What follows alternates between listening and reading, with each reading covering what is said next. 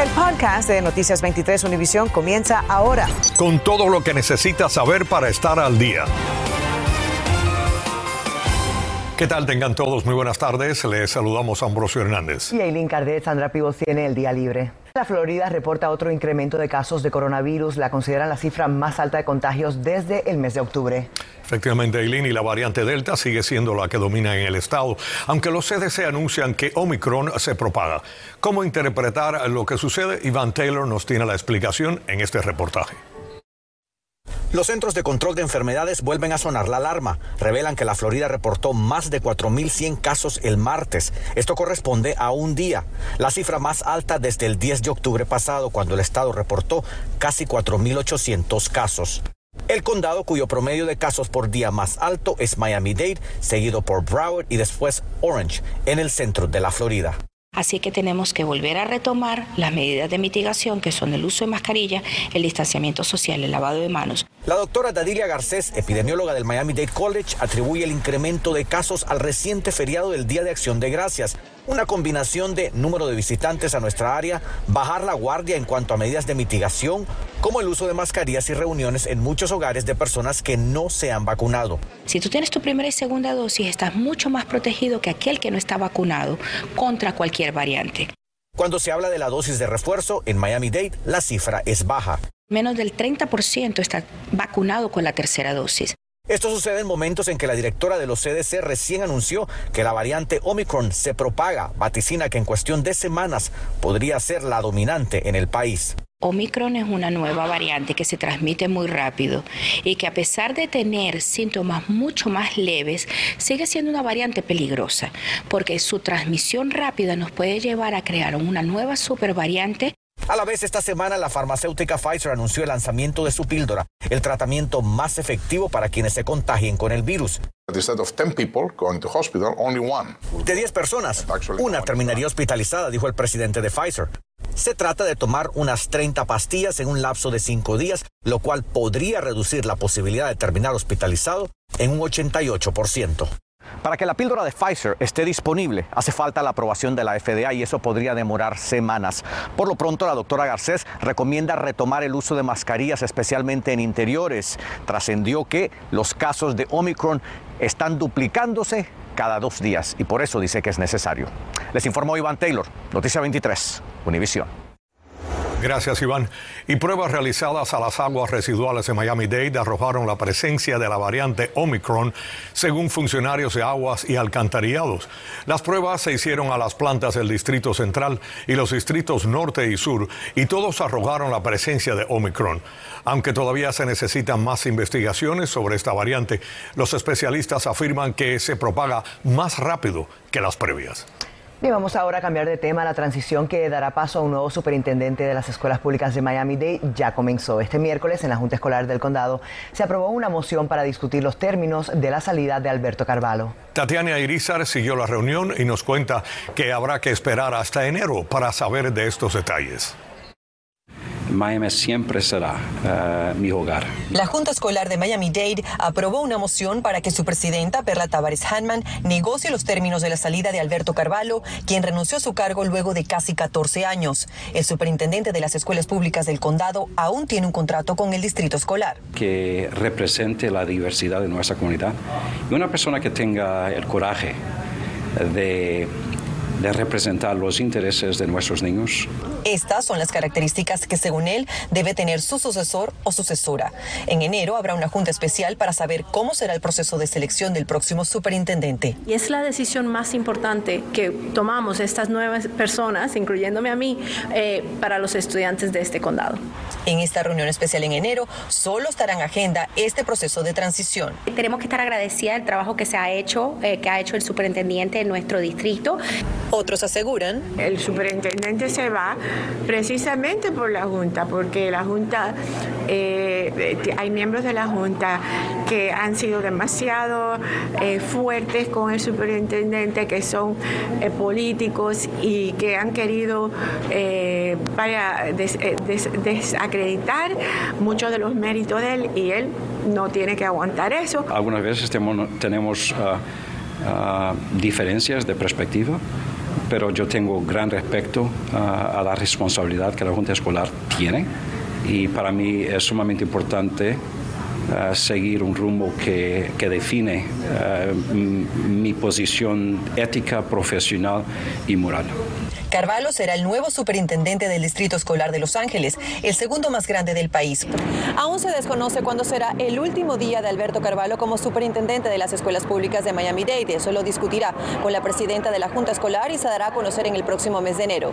Desde Downtown, soy Tatiana Irizar, Noticias 23, Univisión. Gracias, Tatiana. Alegando una confesión defectuosa, los fiscales retiraron los cargos contra Werner Buckner, el hombre quien presuntamente armado participó en el tiroteo masivo del salón de banquetes El Mula en el noroeste de Miami-Dade.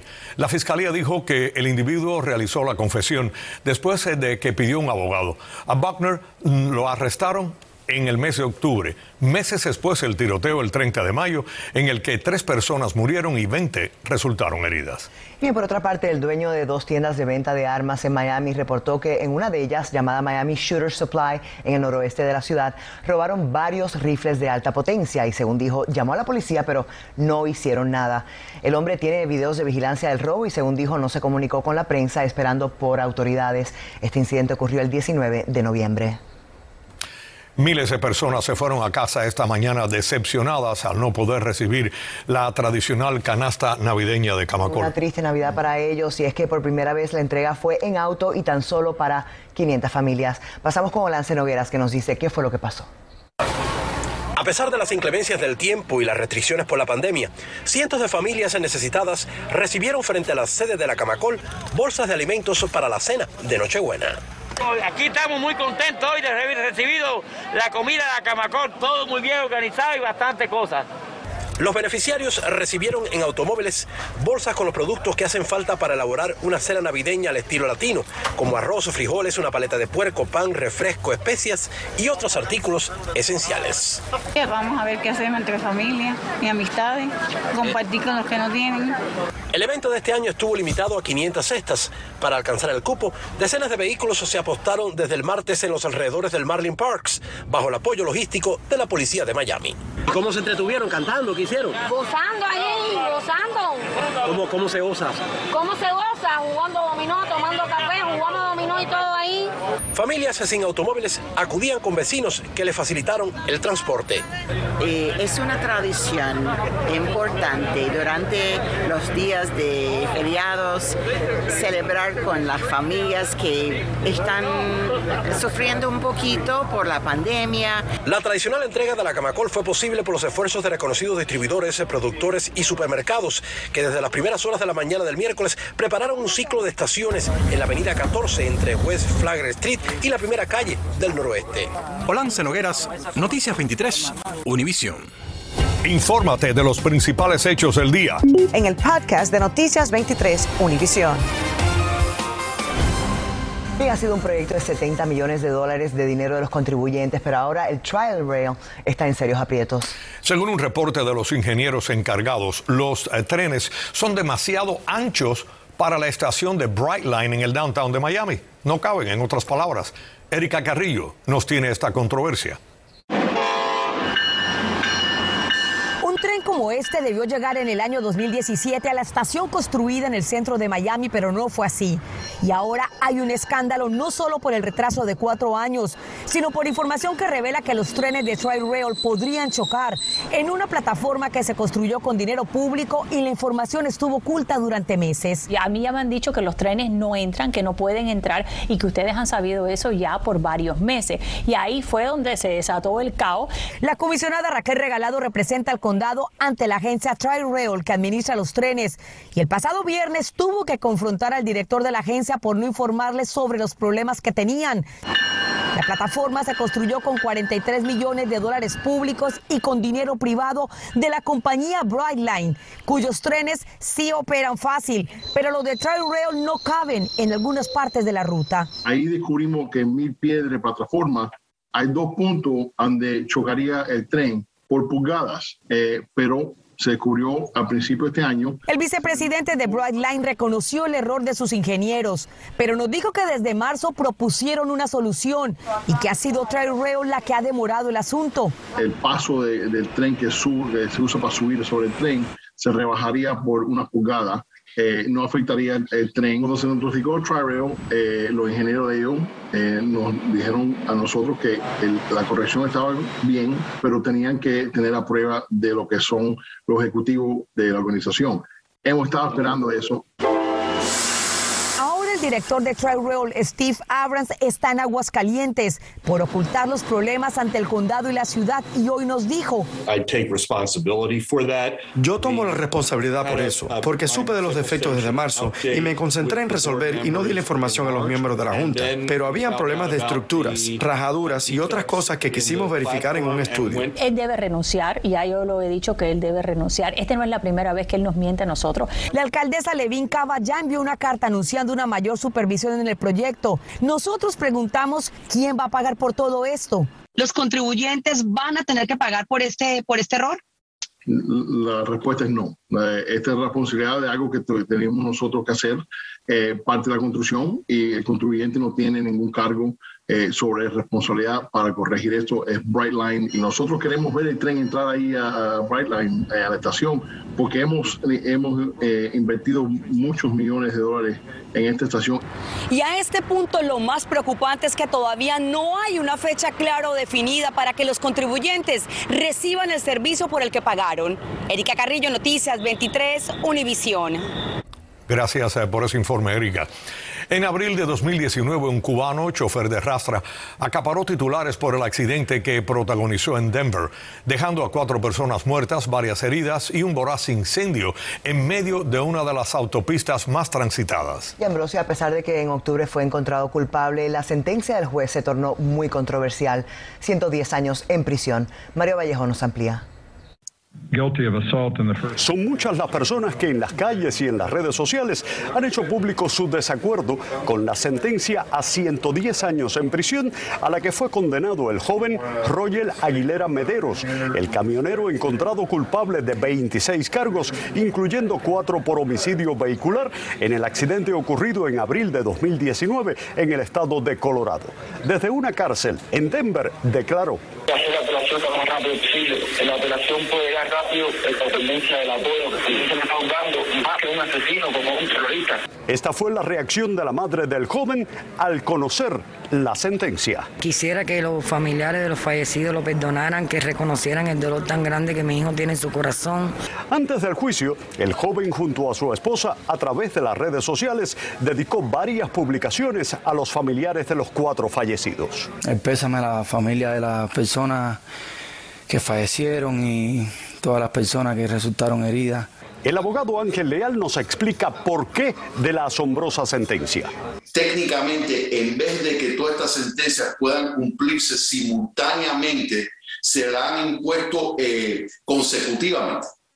Y según el juez, que no tuvo la discreción de variar de lo que él considera el mandato legislativo del Código Penal de Colorado. Todas las esperanzas de la familia, el gremio de camioneros y quienes consideran que la sentencia fue exorbitante están puestas en la apelación. La idea, que lo que está pidiendo los abogados de defensa es que existe una reducción aproximadamente 20 años y no los 110 años de cárcel que se le contaron. Grupos de camioneros han mostrado sus respetos a las familias de las víctimas, pero han hecho público también su desacuerdo con la larga sentencia. Fijar una fecha, un día, y todos los camioneros irnos para el estado de Denver, Colorado, cerrar todas las interestatales que sean posibles. Camioneros de Miami han convocado a una manifestación para el próximo sábado y manifestarse contra la sentencia del juez que condenó a este joven a 110 años en prisión. Mario Vallejo, Noticias 23, Univisión. Estaremos muy pendientes de esa apelación. Gracias, Mario.